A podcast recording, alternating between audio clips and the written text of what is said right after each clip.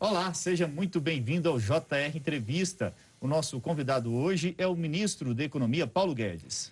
Por isso mesmo, eu quero dar as boas-vindas ao ministro e agradecer a ele por aceitar o nosso convite. O ministro, inclusive, participou hoje de uma videoconferência na Comissão Mista do Congresso que analisa a reforma tributária. Não foi pouco tempo, não, foram quase seis horas de conversa. Ministro, durante as conversações, o senhor percebeu que parcela dos parlamentares ficou ali cutucando para saber por que não apresentar a reforma tributária num bloco só. E o senhor falou de movimentos separados que possam facilitar o entendimento mas também disse que o governo estaria pronto para apresentar tudo de uma vez só. Está mesmo?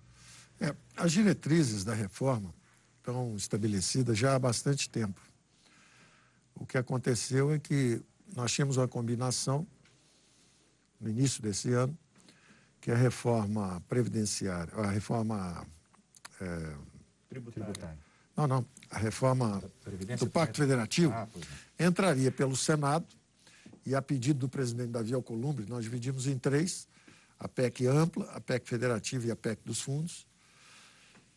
Entraria na Câmara a reforma administrativa, que está pronta, foi entregue já para o presidente, e entraria, então, numa comissão mista de Câmara e Senado, que essa, a que eu fui hoje, receberia, então, em fases a reforma a tributária.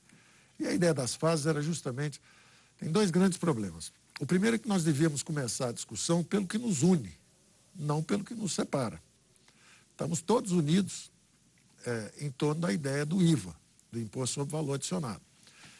E há, aparentemente, já desde o ano passado, me custou o secretário da Receita Federal Lembramos toda disso. essa conversa de CPMF, nova CPMF, que não é a CPMF. Nós, nós justamente estamos buscando uma forma nós estamos entrando numa economia digital, uma economia de bits and bytes. As pessoas, há empresas como grandes empresas de fora, como Google, Amazon, está sendo discutido no mundo inteiro como é que elas podem tributar, ser tributadas, porque elas prestam serviço em vários países e não estão pagando imposto nesses lugares. E a economia, mais e mais, é uma economia digital. Nós estamos entrando numa economia digital. O IVA é um imposto que foi criado em meados do século passado, é um imposto industrial. Tanto que há uma reação enorme do setor serviço quando você estende o IVA para lá também. É claro que vale também, como princípio, você tributar é, é, o comércio também com IVA. Mas ele não foi desenhado para isso, ele foi desenhado mais para um setor industrial.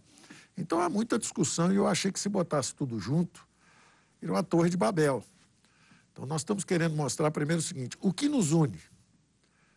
O que está na PEC 45 do deputado Baleia Rossi, está na Câmara, o que está no Senado, no Rauli, e o que está na nossa proposta. É o IVA. Então vamos começar pelo IVA, vamos conversar com o IVA, sobre o IVA. É, nós, desde a campanha, propusemos o IVA dual. O IVA dual é isso: nós fazemos valor adicionado federal, acabamos com PIS COFINS, entramos com um imposto só. E estamos conversando com os secretários da Fazenda, os estaduais, governadores, secretários, para dizer: olha, vamos acoplar, vamos criar o IBS, a contribuição sobre bens e serviços, que é esse IVA, nós federais vamos fazer. E a pergunta é o seguinte: vocês querem fazer também? Dizem que querem. Vamos acoplar isso. Então, se nós estamos de acordo nesse início, vamos começar pelo que nós estamos de acordo, vamos fazer. E é justamente o ponto mais importante, porque é essa tributação de ISS que deu guerra fiscal em todos os estados. É isso que torna difícil nós exportarmos. Mas os municípios não estão querendo fazer essa. Os municípios união. parece que não querem. Daí, o que eu disse hoje, explicando a eles por que, que nós estamos indo por partes, por que, que estamos indo com cuidado, o que, que acontece? Não cabe a um ministro da Fazenda, constitucionalmente, quem decide sobre os impostos no estado de Minas Gerais é o governador Zema quem, e a Assembleia dele. Quem decide sobre os impostos em São Paulo é o governador de São Paulo. É, quem decide sobre o ISS na cidade de São Paulo é o prefeito. Isso é constitucional. O ministro da Fazenda não pode invadir um território constitucionalmente está fora de sua alçada. O legislativo pode. Eles legislam, eles podem aprovar. Mas cabe a nós justamente desenhar o IVA, que desde a campanha nós defendíamos, está aqui o imposto sobre valor adicionado. Fizemos a nossa parte. Vamos conversar e ver se é possível juntarmos? Estamos todos de acordo nisso. Nós não conseguimos fazer isso, Mas nós vamos fazer o resto. Nisso que nós estamos todos de acordo. Se nós não conseguimos fazer, nós vamos fazer o Ministro, resto. E o senhor fala é, sobre essa proposta de reforma tributária, já está claro que a principal polêmica vai ser a criação de um novo imposto. O senhor falou hoje na comissão que é maldade e ignorância comparar esse imposto de pagamentos digitais Ou à. CPMF. É. Por quê? Qual que é a diferença desses impostos? Olha, é, o importante é o seguinte: quando você é, tem uma base de tributação muito centralizada, exemplo, quando o país é atrasado, ele tributa os produtos. É, vocês vão ter o exemplo clássico americano. A guerra de independência americana foram as colônias americanas brigando contra a Inglaterra, contra a rainha, o rei, é porque estava tributando o chá, tributando tabaco, tributando chá. Então, quando a comunidade ainda é pobre, pouco desenvolvida, você vai tributando os produtos. E eles incidem muito sobre a classe mais baixa, a classe mais humilde. Então, o sistema tributário nasce regressivo, nasce punindo os mais pobres, botando imposto sobre os produtos e os mais pobres. Quando o país começa a se desenvolver, você pula para uma outra base: renda, propriedade. E quando você começa a entrar numa economia onde 60%, 70% vai ser uma economia digital, você precisa talvez examinar uma base mais ampla ainda, para poder, com alíquotas baixas, aliviar até as outras cargas. Isso está em E- curso para esse setor, ministro? Esse- a nossa conversa foi sempre essa. A nossa conversa é o seguinte: estamos buscando uma base ampla o suficiente para eliminar os impostos mais cruéis que existem sobre o Brasil. é pegar a população, praticamente toda a população. Não, não, é toda a população, mas é, é quem justamente usa os serviços digitais. É, e todos os e, e- e- e todos os sistemas tributários têm que escolher entre tamanho de base e, altura dos impostos. Você tem uma base pequenininha, você acaba com impostos muito altos. E o que se está não se está considerando durante isso é o seguinte: durante essa conversa toda que está acontecendo é o seguinte: existe um imposto que é o mais cruel de todos os impostos. É uma arma de destruição em massa de empregos. Nós já sabíamos, eu como economista já sei, há mais de 30, 40 anos, que são disfuncionais os encargos sob folha de pagamento, os impostos sob folha de pagamento, são disfuncionais. Eu sabia que existia um desemprego muito maior do que os dados do IBGE mostravam. É, 12 milhões de desempregados, 13 milhões, 14 milhões. Eu sempre soube, como economista, que o desemprego sempre foi muito maior que esse. Agora, quando a pandemia chegou, ela nos revelou 38 milhões de invisíveis, excluídos dos mercados formais. Pessoas que nunca pediram nada ao governo, só pedem para deixá-los em paz, porque eles não conseguem emprego formal. Então, são justamente discriminados as pessoas com menor grau de instrução, as pessoas mais desprotegidas, sem, que não falam duas línguas. Todo mundo que tem qualquer dificuldade é preterido na hora do imposto quando você tem esses encargos e esses impostos. Agora, ministro, insistindo na pergunta do Tiago, quando é que o senhor diria que o Então, Brasil vai conhecer? Então eu vou chegar proposta? lá. Então, o que, que acontece? É, a tática tem sido atacar essa nossa busca de um imposto de base ampla. E é uma hipocrisia, é uma crueldade, é um duplo padrão esconder uma realidade que há 40 anos nós estamos observando, que é o seguinte: 40 milhões de brasileiros desempregados. População economicamente ativa são 106 milhões de brasileiros. 12 milhões estão desempregados oficialmente, segundo o BNDES. 38 milhões nós descobrimos de invisíveis agora. Então, dos 100 milhões de brasileiros, 50 milhões de brasileiros estão fora do mercado de trabalho. Estão fora da CLT, do regime trabalhista brasileiro, que na verdade só tem 33 milhões de empregados. Dos 33, 11 milhões nós preservamos os empregos agora. Então, como a prática é atacar o governo o tempo inteiro, só atacar, as pessoas sequer reconhecem que enquanto os americanos demitiram 30 milhões do mercado formal, nós preservamos um terço da nossa eh, população empregada, um terço dos 33 milhões. 11 milhões de empregos foram protegidos com o programa de suplementação salarial. É, enquanto isso, tem um imposto destruindo empregos em massa há décadas. Chama-se Imposto sobre Folha de Salários. Vocês devem saber que as televisões, a mídia em geral, está querendo evitar a reoneração o ano que vem. Você acha que é só para vocês que é ruim reonerar? Ou será que é para todos os brasileiros? Quer dizer, quem tem poder econômico vem a Brasília e consegue, ou tem influência política, consegue desoneração. Quem tem poder econômico vai para o contencioso. São 3 trilhões e meio de contencioso. Ministro, é, está claro na São 300 na bilhões de desoneração. Que, uh, que o imposto, na visão do senhor, o imposto sobre a folha de pagamento é mais cruel. Ele é o mais cruel, ele é o mais destrutivo. Mas era importante ele explicar também. Ele é mais cruel, ele é mais destrutivo do que qualquer outro imposto de base ampla. Esse é o imposto de base ampla. Ele, ele destruiu 50 milhões de emprego brasileiro. Então, eu estou procurando um outro imposto de base ampla que não destrua empregos, o que permita exatamente você desonerar a folha. E o senhor está procurando? Você aumentar a isenção. Vou te dar um pequeno exemplo. Uhum. Vou te dar um pequeno exemplo. Suponha que fosse a antiga CPMF. Suponha que fosse. Que arrecada 100, cento e poucos milhões, bilhões. Você podia isentar o primeiro salário mínimo para toda a população brasileira. São 17 milhões de brasileiros que trabalham na CLT. Você podia isentar, você podia reduzir de 20% o imposto sobre a folha não só para a televisão, para todo mundo. Você podia isentar, você podia cair de 20% para é, 15%.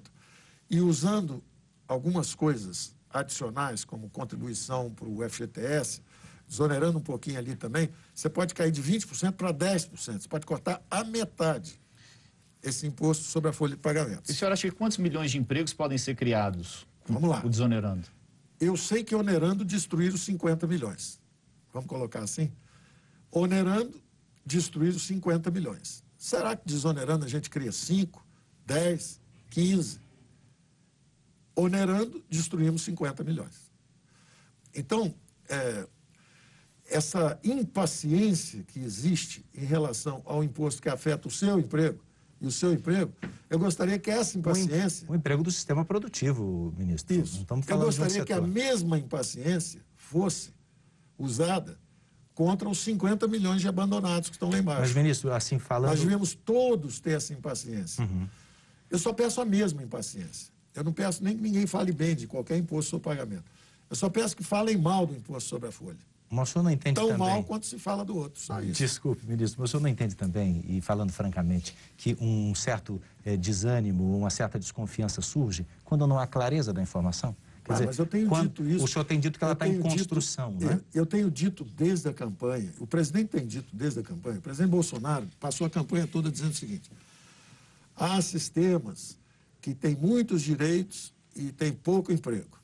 Eu acho que ele estava falando do Brasil. Eu acho que ele estava falando de 100 milhões de brasileiros que querem trabalhar, só 50 milhões conseguem. E ele falava assim: e há outros, onde não existem todos esses direitos, mas tem emprego para todo mundo. Eu acho que, ele estava falando do sistema nos Estados Unidos que tem só um salário mínimo hora e demite-se e se recontrata em alta velocidade e é um país que estava com desemprego um pouco antes do coronavírus chegar de 3%. Então, acho que ele estava dizendo que devia ter alternativas. Eu tentei, na reforma da Previdência, criar um sistema verde-amarelo. Um sistema exatamente que desse, pelo menos aos jovens, a oportunidade de ir para um regime mais flexível e que gerasse mais emprego. A, a taxa de desemprego é muito maior entre os jovens. Os jovens estão aí 50% de desemprego. É, e aliás, o Congresso não aprovou, né? E o Congresso não aprovou e pronto, acabou esse assunto e foi embora. Nunca mais falei nisso. Aí agora vem o coronavírus e bota 40 milhões de pessoas desempregadas na nossa frente. Nós temos que fazer algo a respeito. Então eu, de novo, falo: olha, vamos procurar um imposto de base ampla que a gente pode fazer o seguinte: desonerar o salário mínimo, cortar de 20% para 10% os encargos trabalhistas. Podemos subir a faixa de isenção de imposto de renda de 1.900 para R$ mil reais, isentando aí mais 5, 6, 7, 8 Com milhões de brasileiros. Se você achar um imposto de base ampla. Você pode fazer muita coisa. Você pode acabar com os IPIs da linha branca. Uhum. Fogão, geladeira, máquina lavar roupa, isso tudo pode desabar, pode cair 10%, 5%, 20% do preço. Tem tanta coisa boa que você pode fazer se você descobrir um imposto de base ampla. Haveria compensações. É isso que o senhor está explicando. Haveria compensações. É até o contrário. Normalmente se diz assim, ah, ele quer criar esse imposto. Eu não quero criar imposto nenhum. Eu acho, eu acho os impostos é, é, sobre transações, sobre movimentação. Esses impostos são, são deselegantes, eu até chamo de feiosos. São impostos feios, são impostos, teoricamente, não têm não tem atratividade para os economistas. Eu sempre fui contra esse tipo de imposto por décadas, décadas e décadas. Só que tem uma dimensão nova chegando, que é uma economia digital, com um número enorme de transações chegando, que tem um potencial de tributação crescente como os impostos industriais estão diminuindo ao, ao longo do tempo, porque o setor serviço está crescendo, é, as prefeituras não vão querer abrir mão do ISS. Então, eu dou todo o apoio ao IBS, que é o Imposto Unificado. Agora, eu quero ver se os prefeitos vão aceitar. Por isso é que a reforma tributária não acontece há 20 anos. Porque os prefeitos não querem embarcar nessa. Eles têm uma boa base de serviços, como é que eles vão abrir mão de uma base de serviço para ir para uma base de valor adicionado que eles não conhecem direito? É um relato parecido com o do deputado Luiz Carlos Raul, lá do Paraná, nesse Entendeu? sentido. Antes da próxima pergunta, ministro, queria fazer um convite, lembrar o nosso telespectador de que você pode assistir aqui ao JR Entrevista na Record News, às 10h30 da noite, pelo portal R7, no Play Plus, no Jornal da Record e no JR 24 horas à meia-noite e meia, além de, claro, nas nossas redes sociais. Tiago. Ministro, o senhor sempre disse, desde o início do governo e também agora aqui na, na, nossa entrevista, que o pior imposto é o sobre a folha de pagamentos. Mas a gente tem visto uma resistência muito grande do Congresso Nacional, do presidente da Câmara, Rodrigo Maia, a essa possibilidade de criar esse novo imposto sobre pagamentos digitais. Existe um plano B do governo para desonerar a folha de pagamento? Olha, eu, eu acho o seguinte. É de novo, eu estou colocando, até talvez isso explique por que nós estamos vindo. Em primeiro lugar, eu quero dizer o seguinte: eu nunca adiei a reforma por causa disso. Nós tínhamos um acordo em julho do ano passado, junho, julho do ano passado, o presidente Rodrigo Maia, animado com a perspectiva de ter aprovado em primeiro turno a reforma da Previdência, ele disse: olha, em mais uma semana, em dez dias, nós faremos a reforma, o segundo turno. E o presidente Davi Alcolumbre, também animado, disse: Olha, eu suspendo as férias de julho do Senado e aprovamos os dois turnos. Eu disse: Então eu entrego a reforma tributária toda. Estava fechada com o antigo secretário Marco Sintra. Fechada. É... E aí aconteceu de a política, quem comanda o ritmo das reformas é a política. Não é o ministro. Não é o ministro que de repente decide: vou fazer a reforma A, vou fazer a reforma B. Nunca houve isso em Brasília. É o contrário. Eles chegam e dizem o seguinte: olha, pode mandar essa aqui, que essa. Eu tinha uma prioridade, a Previdência, porque nós estávamos num abismo fiscal. Aquela era absolutamente prioritária. As outras podem vir, e eu queria que nos concentrássemos tudo naquilo, porque se você lança cinco, seis, nós estamos com vários projetos. É, autonomia do Banco Central, gás natural. Tem, quando você manda dois, três, quatro projetos, você confunde todo mundo, você confunde o próprio Congresso. O que é prioridade, o que não é prioridade. Então, nós deixamos absolutamente claro que a prioridade era a Previdência, foco total naquilo. E o combinado depois era o seguinte: vamos fazer agora o seguinte: entra o Pacto Federativo no Senado, entra a reforma administrativa na Câmara e entra a tributária no, na comissão mista.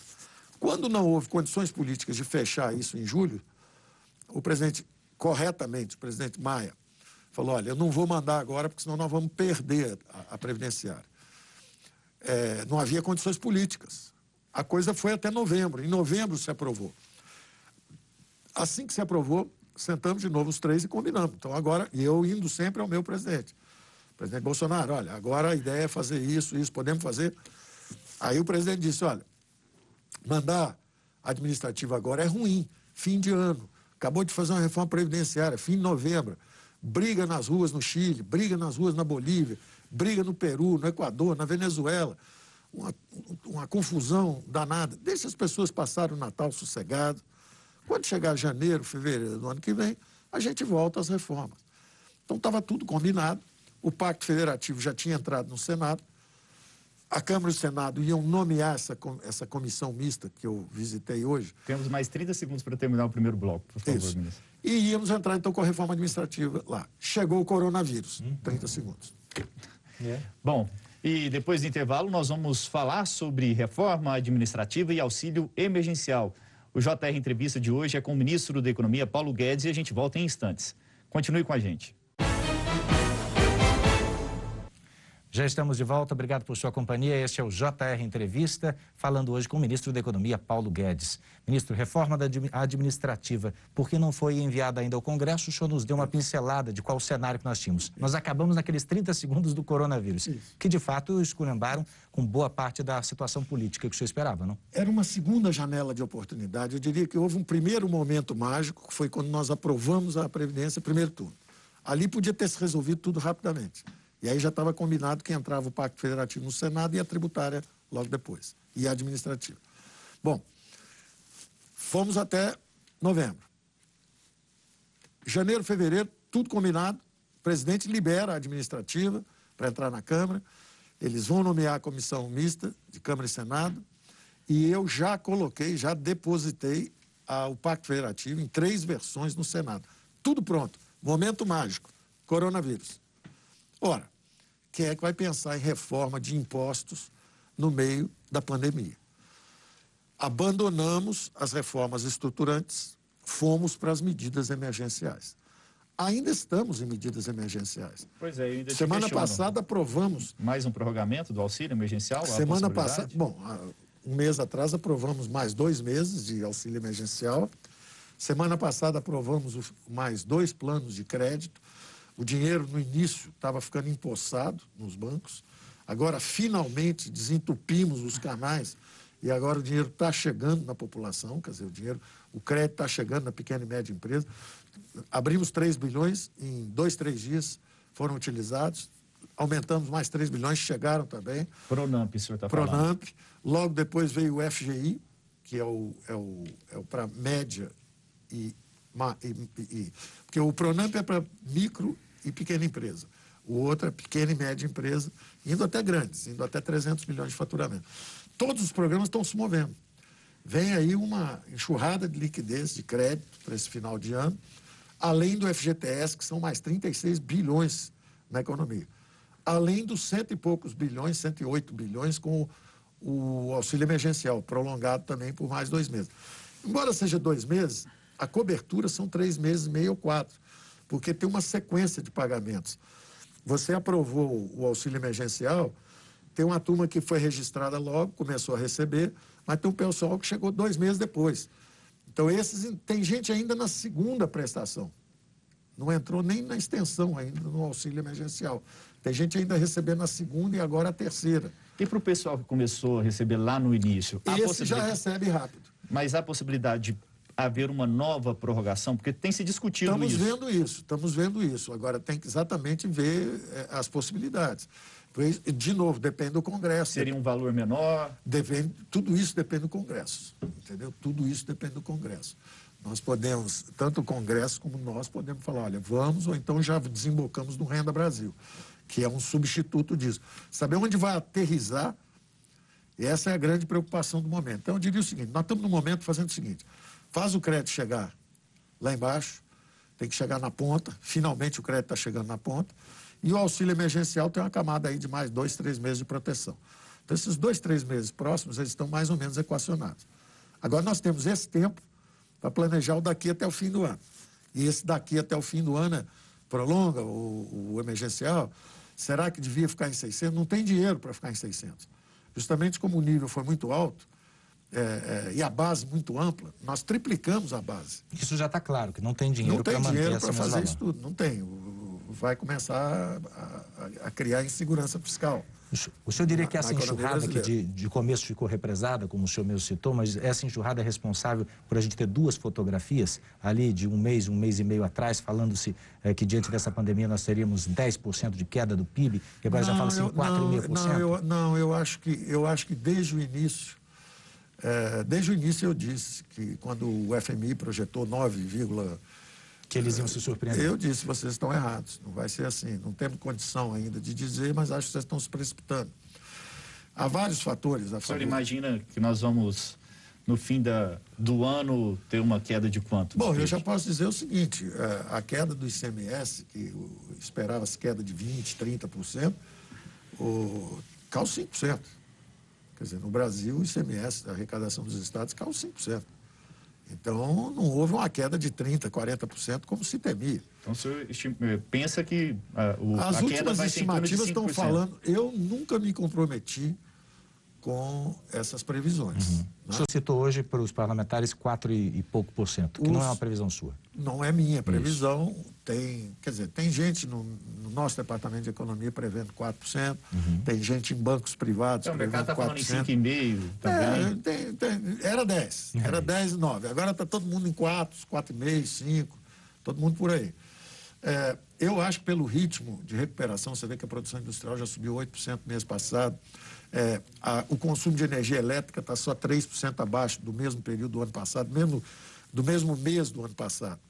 É, as notas fiscais eletrônicas é, de comércio entre companhias subiram 70% em relação ao mesmo período do ano passado. Quer dizer, então você já vê uma, com a crise, a pandemia, essa dimensão digital do futuro se acelerou. Né? As pessoas estão usando mais é, nós estamos fazendo teleconferências, as pessoas estão usando mais o, o WhatsApp para fazer pedidos, para pedir comida, para a, a, ensino à distância. Tudo que é digital está se ampliando rapidamente. Isso é como se fosse um trailer do futuro. Por isso que você tem que buscar uma base ampla para pensar como é que você vai tributar essas transações também no futuro. Arrecadar em Se vai arrecadar ou não. Agora, você quer arrecadar desde o início? Olha, há 40 anos desde os últimos dois governos militares e todos os governos civis da social-democracia, há 40 anos que os gastos sobem como percentagem do PIB. Isso foi a nossa campanha. Durante a campanha nós falamos isso. Olha, os gastos saíram de 18% do PIB, foram a 45% do PIB. Corromperam nossa democracia e estagnaram nossa economia. Então, eu não vou pedir aumento de impostos e aumento de gasto do governo. É o contrário. Nós mostramos isso. Quando chegamos ao governo, as primeiras previsões eram exatamente que nós só íamos estabilizar a dívida PIB no quarto ano. No primeiro ano, nós derrubamos de 76,5% para 75,8%. No primeiro ano, nós derrubamos, porque seguramos os gastos públicos. Quando nós seguramos os gastos, quando nós fizemos a reforma da Previdência, nós derrubamos a taxa de juros e nós seguramos os salários do funcionalismo, as expectativas melhoraram e a economia começou a decolar. Em janeiro, fevereiro, ela estava começando a decolar, quando o coronavírus chegou eu sabia que ela tinha essa dinâmica e estava começando a decolar. Por isso que eu estava relativamente seguro de que as previsões de cair, íamos cair 10 não, não iam se verificar. Se nós conseguíssemos manter os sinais básicos, vitais da economia pulsando, comida, indú é, é, agroindústria, ag primeira produção agrícola, a agroindústria, porque se você está jogando auxílio emergencial e a prateleira estiver vazia, você vai para a Venezuela, vai para a hiperinflação. De nada de... Então, era importante que esses sinais vitais estivessem sendo preservados. A Tereza Cristina fez um brilhante trabalho mantendo o campo funcionando. O ministro Tarcísio fez um brilhante trabalho trazendo a comida para a cidade, quer dizer, des desobstruindo as estradas, mantendo o ritmo de construções. Ele manteve o ritmo de construções. A construção civil partiu no início da crise com 55 mil, hoje está com 60 mil trabalhadores. Quer dizer, há vários setores que continuaram vivos e pulsando. Isso manteve a economia brasileira respirando. E agora ela começa a voltar. Mostrou que a queda não, não vai ser. Que a queda não seria tão dramática. Bom, vou só fazer um, um recadinho aqui, ministro. Lembrando que você pode assistir ao JR Entrevista na Record News às 10h30 da noite pelo portal R7 no Play Plus no Jornal da Record, no JR 24 horas, à meia-noite e meia e também nas nossas redes sociais. Ministro, voltando àquele assunto de é, trabalho social, digamos assim, do governo, a gente sabe que tem dentro do Ministério da Economia um projeto de manutenção do emprego. Vocês estão discutindo isso dentro do Ministério da Economia, mas o governo ainda não divulgou. Já tem data para divulgar é, essas medidas? O senhor pode adiantar alguma medida para a gente? É o que eu estava te dizendo. Nós estamos nas reformas estruturantes, fomos para o combate nas emergenciais. Estamos liberando as últimas, é, justamente essa extensão do auxílio emergencial, o crédito chegando na ponta. E aí começamos um retorno às reformas estruturantes. É nesse contexto que eu fui hoje à comissão mista, porque estamos voltando para as estruturantes. Por exemplo, a tributária é uma delas. Só que durante essa pandemia, ficou muito claro que se a tributária é muito importante para os próximos 5, 10 anos, os investimentos futuros, o crescimento brasileiro, Daqui até o fim do ano tem uma coisa mais importante do que a reforma tributária. É justamente o desemprego em massa. Os 38 milhões de brasileiros que vão ter que voltar. E agora vão encontrar uma economia danificada, machucada. As empresas perderam capital de giro, daí a importância do crédito está chegando. Então, embora a gente queira colaborar, e aí, para não aumentar a confusão, jogar tudo de uma vez lá dentro, foi o exemplo que eu usei. Se você joga um primeiro capítulo, joga um segundo, ou uma sinfonia, você toca primeiro primeiro movimento, depois o segundo movimento. Se você tocar todos os movimentos ao mesmo tempo, começa uma barulheira, uma briga, todo mundo brigando, é imposto transação. Não é transação. É, nós queremos justamente ir nessa dimensão digital, são os pagamentos digitais, as transações digitais. Não, é transação, não é. Em vez dessa briga, manda um primeiro capítulo, estamos todos de acordo, vamos fechar esse acordo do IVA? Vamos, fechamos. Mas não vamos ficar parados, vamos mandar logo, depois a gente manda o outro. Agora vamos falar dos seletivos, vamos falar dos impostos sobre fumo, sobre bebida, sobre poluição, é, dióxido de carbono. Vamos, vamos falar disso? Vamos tributar os seletivos e os indiretos? Vamos. Agora vamos entrar no imposto de renda? Tem que pagar lucros e dividendos, tem que pagar imposto de renda. Como é que pode um trabalhador pagar 27% de imposto de renda, 27,5%? E quem recebe 100 milhões, 200 milhões, 300 milhões de lucro de dividendo paga zero. Ah, mas já paguei na empresa. Não. A gente vai baixar o imposto da empresa. Se o dinheiro ficar na empresa, o imposto é baixo. Agora, se o dinheiro sair para o dono, paga, tem que pagar. E sobre a questão da manutenção do emprego, o que, que o senhor está prevendo? Então, é o que eu estava dizendo. Então, essa reforma tributária tem vários aspectos importantes que vão ser discutidos, e as pessoas, em vez de pensarem estão nos criticando porque não mostramos a reforma toda, estamos mostrando um pedaço. Também estão criticando só um pedaço. Né? Então, vamos conversar sobre a reforma toda. Se estiver interditada a conversa sobre a reforma, aí não dá. Como é que, como é que você pode apresentar uma reforma se você, você nem chegou para apresentar, já estão dizendo, ó, isso não entra, isso não entra, isso não entra. E isso não passa, né? O senhor, sentiu, passa. o senhor sentiu politicamente essas barreiras? Não, não, não. O que eu sinto é que há uma insensibilidade muito grande com o desemprego em massa. Desde o ano passado eu estou falando que os encargos sobre a folha, os impostos sobre a folha, são absurdamente elevados, é um imposto cruel, é uma destruição em massa de empregos. E eu passei um ano falando nisso. Existe uma indignação enorme contra um suposto imposto sobre transação e não existia a menor sensibilidade para os 38 milhões de brasileiros invisíveis que nós descobrimos. Então, eu quero saber o seguinte: se a indignação contra esses 38 milhões for pelo menos do mesmo tamanho que a indignação contra transações, nós estamos prontos para conversar. Aí a, Aí a gente pode conversar. Um não, dela, a gente pode pelo menos conversar. Porque hoje não dá nem para conversar. Se você tiver. Eu estou procurando uma base ampla sobre a economia digital, que é a economia que mais cresce, para poder desonerar e resolver o problema do desemprego em massa e o debate estava interditado. Então, eu acho que agora, pelo menos, está se conversando sobre isso. Mas eu, eu dizia o seguinte: ah, o, o governo é uma aliança de liberais e conservadores. A social-democracia subiu os impostos e os militares também. Primeiro os militares, depois a social-democracia. Estão subindo impostos há 40 anos. Nós não vamos subir os impostos. Isso é que é desagradável. Quando você chega e fala assim: olha, estou procurando um imposto de base. Querem aumentar os impostos? Não. Nós queremos diminuir os mais cruéis, os que têm os mais perversos efeitos sociais. E estamos procurando uma base ampla que nos possibilite fazer essa substituição de encargos tributários. Então, os preceitos são relativamente simples. Primeiro, não vamos aumentar. Se a gente colocar qualquer imposto e a arrecadação for maior do que era, a gente reduz a alíquota. Nós não vamos aumentar os impostos. Um. Dois, eles precisam ser simplificados para criar um bom ambiente de negócio. Três, você precisa realmente reduzir o custo de contratação da mão de obra. Porque 40 milhões de brasileiros, mais 12, 38 milhões de invisíveis, mais 12 milhões de empregados, de desempregados, 50 milhões de brasileiros desempregados, quer dizer o seguinte: é muito caro criar emprego no Brasil. Então, é fundamental reduzir isso.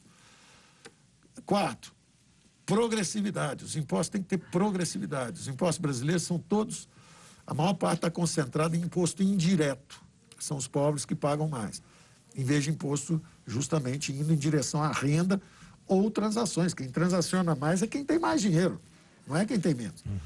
E os ricos se escondem atrás dos pobres para dizer, olha, é regressivo. Não é regressivo, porque evidente que se você for cobrar um imposto desse, você pegar um Bolsa Família, 200 reais, se você cobrasse 0,2, se fosse o caso, sobre transações, são 40 centavos. E vai você, ser 0,2? Você pega o Bolsa Família, leva de 200 para 220, o que, que tem que pagar 40 centavos? A gente continua incansável exemplo, na, na tentativa de tirar algo mais, mas a gente vai fazer um rápido intervalo e continua conversando com o senhor a esse respeito. E a, o Tiago Nolasco e eu perguntamos ao ministro, logo na volta do intervalo, sobre qual deve ser, na opinião dele, o catalisador do crescimento pós-pandemia no Brasil, tá bom? Continua com a gente, a gente volta já. E a gente está de volta com o JR Entrevista e o nosso convidado hoje é o ministro da Economia, Paulo Guedes. Ministro, no pós-pandemia, o que, que pode impulsionar a nossa economia? Bom, você tem, de um lado, essa força do consumo privado, principalmente de baixa renda, que uh, foi revelado quando você deu o auxílio emergencial. Daí a nossa necessidade de criar um Renda Brasil, que se não consegue pelo menos manter aquele nível tão elevado, que pelo menos permita que haja um aumento para essas classes e estimule o consumo popular, de um lado. De outro lado, esses juros baixos, que o Brasil não vê há 50 anos, permitem que haja um boom no setor imobiliário, que está acontecendo no momento. A Caixa Econômica Federal está captando muito dinheiro, está fazendo empréstimos como não fez antes, nos anos anteriores. Está é, tá havendo um boom na construção civil, eu disse que subiu mais de 10% a, a força de mão de obra contratada durante a pandemia. Você hoje pode comprar é, casa com 20, 30 anos de financiamento, isso nunca existiu no Brasil. Os mercados financeiros estão se aprofundando, tem gente tomando dinheiro de 10, 15 anos, grandes empresas, para pagar os empréstimos que tinham com o BNDES. Quer dizer, os, os, os bancos públicos. O juro ficou caro dos contratos o, antigos. O juro ficou caro, o juro do contrato antigo ficou caro. Então, isso está acontecendo, na verdade, é, todo dia tem empresa abrindo capital e conseguindo dinheiro para 10, 15, 20 anos. As debêntures estão sendo colocadas, os programas de investimento estão retomando. O Congresso, eu dizia sempre, nós vamos surpreender o mundo, porque o Congresso está trabalhando, aprovou saneamento, vai aprovar gás natural, vem setor elétrico, vem algumas privatizações importantes, é, vem petróleo e gás. Quer dizer, nós estamos destravando o horizonte de investimentos com as reformas dos marcos legais.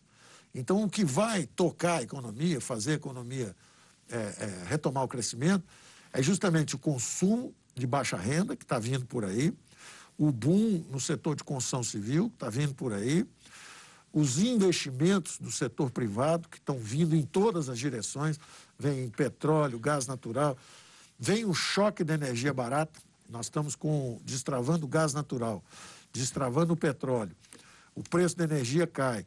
Nós vamos reduzir alguns IPIs, alguns IPIs de linha branca, por exemplo, geladeira, máquina lavar roupa. Então, o Já poder de compra, o poder de compra, nós vamos extinguir alguns impostos. Ah, é? é aquilo que eu digo.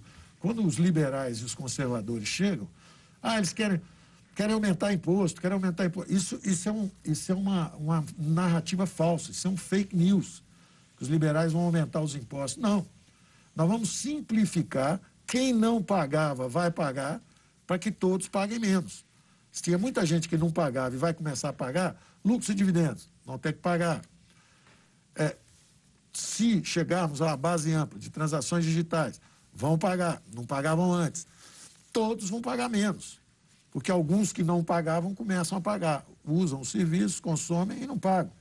Enquanto isso, os pobres que consomem os bens, porque é assim, o, o, os mais pobres consomem produtos, compram comida, é, compram é, brinquedos, compram coisas simples, são produtos. Quem usa mais os serviços é justamente quem tem mais recursos, é que usa mais a economia de serviço. Ministro, para continuar na, na, questão da conjuntura, depois dessa queda de 4, 5% do PIB este ano, em 2021, a gente pode projetar. Você sabe que eu não gosto de previsões. Eu sei, mas, mas as insiste. previsões dos outros que eu acompanho e que acho mais simpáticas, estão falando em 3,5%, 4%. O senhor mesmo disse que dentro da sua equipe tem gente falando em 4, 4 e pouco. Você diz de queda esse ano? Isso, e de projeção o ano que vem. De retomada é. ano que vem de 3,5 e 4. Ok. Está se prevendo 4, 4,5 de queda esse ano e 4% 4%, de 3,5%, 4% de aumento ano que vem. Ministro, outro, outro ponto importante que a gente não pode deixar de citar é a questão da presidência do Banco do Brasil. O martelo foi batido sobre o economista André Brandão para o cargo? O martelo foi batido. As pessoas também precisam entender o seguinte: é, ele era presidente de um grande banco internacional na América, nas Américas. Então, um contrato de uma pessoa assim não é do dia para o outro que ele desfaz, ele precisa de algum tempo. Então, eles têm que arrumar um substituto. Por isso que não teve o um anúncio oficial. Por isso que não, a coisa demora um pouco, mas é, ele já foi convidado ele aceitou. O presidente da República disse: ok, vamos em frente. O presidente da República sempre gosta de ter uma conversa é, também com a pessoa, então quando ele chegar vai ter uma conversa e tal. É, mas no fundo o presidente sabe, não dá para tirar um cara de lá, ele vai se mudar com a família, está providenciando, mudou a vida dele, ele interrompeu um contrato, é, deve ter tido uma perda financeira importante, mas porque veio ajudar o Brasil. Da mesma forma que o Montesano, que é o presidente do BNDES, vivia em Londres, é, e nós trouxemos para ajudar o Brasil, o presidente do Banco do Brasil agora é alguém que vivia em Nova York, presidente de um grande banco, e veio. A indicação foi do meu presidente do Banco Central, que é o, o Roberto Campos. Eu falei, Roberto, vamos pegar um jovem como você, técnico, é, não, não se mete em política, um cara trabalhador, focado.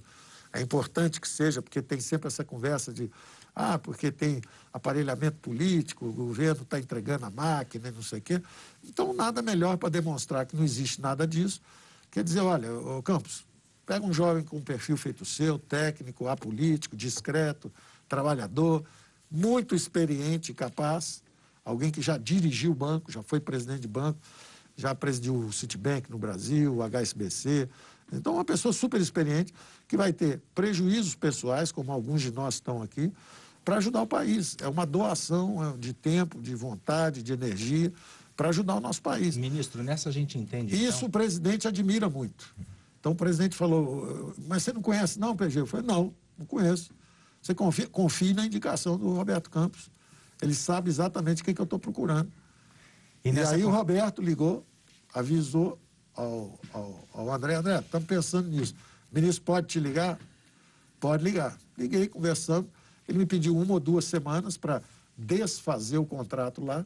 E oficialmente, na segunda-feira, o banco disse, olha, ok, acertamos as cláusulas de saída ele então vai estar tá liberado daqui uns 30, 40 dias. Ou é seja, já, são movimentos e bastidores que a gente não conhecia até agora, o ministro nos dando aqui em primeira mão, Sim. sobretudo. Agora, ministro, isso, com isso a gente deve entender, então, de que aquela conversa, inclusive daquela uh, reunião fatídica que acabou divulgada de 22 de abril, não tem banco público pronto para ser vendido, então?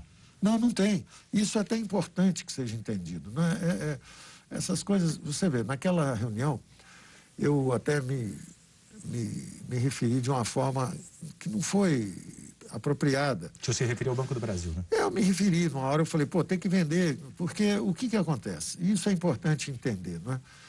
é primeiro, num ambiente de encontro de ministros, existe, existe, um, existe pressões. Tem gente que vira para o presidente e fala, presidente, só quer ser reeleito? Vamos gastar mais. Aí eu tenho que dizer assim, presidente, só quer ser reeleito? Foi gastando menos que nós derrubamos juros, Fizemos a reforma da Previdência, que é gastar menos. É, seguramos agora o salário de funcionalismo e é isso que vai fazer o Brasil crescer. Por isso que o Brasil está começando a crescer. Porque se gastar mais é, fosse a chave do sucesso, é, não tinham perdido a eleição ou sofrido impeachment, alguns dois anos atrás. Né? O que aconteceu, e foi a imagem que eu usei. Se você foi cavando um buraco, cavando um buraco fiscal, e acabou sofrendo impeachment, a economia estagnada, aquilo tudo.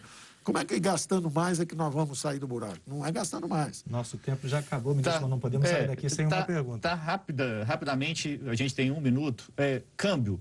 É... Não, mas você tinha, você tinha perguntado uma outra coisa. Eu falei gente... sobre catalisadores Isso. antes, a gente acabou a gente respondendo. O senhor falou pela iniciativa privada, consumo da sociedade. E o Banco do Brasil era o seguinte, tinha um presidente, foi colocado lá um economista para privatizar. Isso. O presidente disse, eu não vou privatizar agora. O economista ficou cansado, pediu para sair. Mas o mercado quer uma outra informação sua. E o mercado queria saber o seguinte: vai ter interferência política, isso, aquilo, aquilo outro? A resposta foi: está lá um banqueiro experiente para tocar um grande banco. Temos 30 segundos ainda, ministro. É, câmbio em 5,30, 5,20, é bom para a nossa economia ou não? Quando nós entramos, eu disse o seguinte: o Brasil mudou. Ele tinha um regime com juro lá em cima, 10, 15, 20%. Nós ficamos 30 anos com juros elevadíssimos. E o câmbio lá embaixo. O câmbio era 1, 1,80, 2,20, 1, 2,80. Eu disse, olha, nós mudamos. Porque antigamente você gastava muito e tentava frear com a moeda Banco Central. Então o juro ficava lá em cima. E o juro lá em cima entrava o capital especulativo. Você toma dinheiro lá fora a meio por cento ao ano e empresta aqui para o governo brasileiro a 10, 15. Era assim. Então, na hora que você trava os gastos, derruba os juros, o câmbio sobe. Eu avisei desde o início, olha, Mas é agora pra vai ser juro baixo, Só para a gente encerrar. vai ser juro baixo e câmbio mais alto. Agora, se o câmbio é 5, é 5,30, é 4,80, isso eu acho que nem o presidente do Banco Central, que é o responsável pela política cambial, nem ele sabe. Tá bem. Obrigado, ministro. Muito obrigado pela entrevista mais uma vez. O JR Entrevista fica por aqui. Lembrando que você pode assistir ao programa na Record News, às 10h30 da noite, pelo portal R7, no Play Plus, no Jornal da Record, no JR 24 horas, à meia-noite e meia, e também nas nossas redes sociais. Mais uma vez, obrigado, ministro. Até a próxima. Obrigado, Dado. Obrigado, Tiago. Ministro, muito obrigado mais uma vez e o JR Entrevista fica por aqui e até a próxima.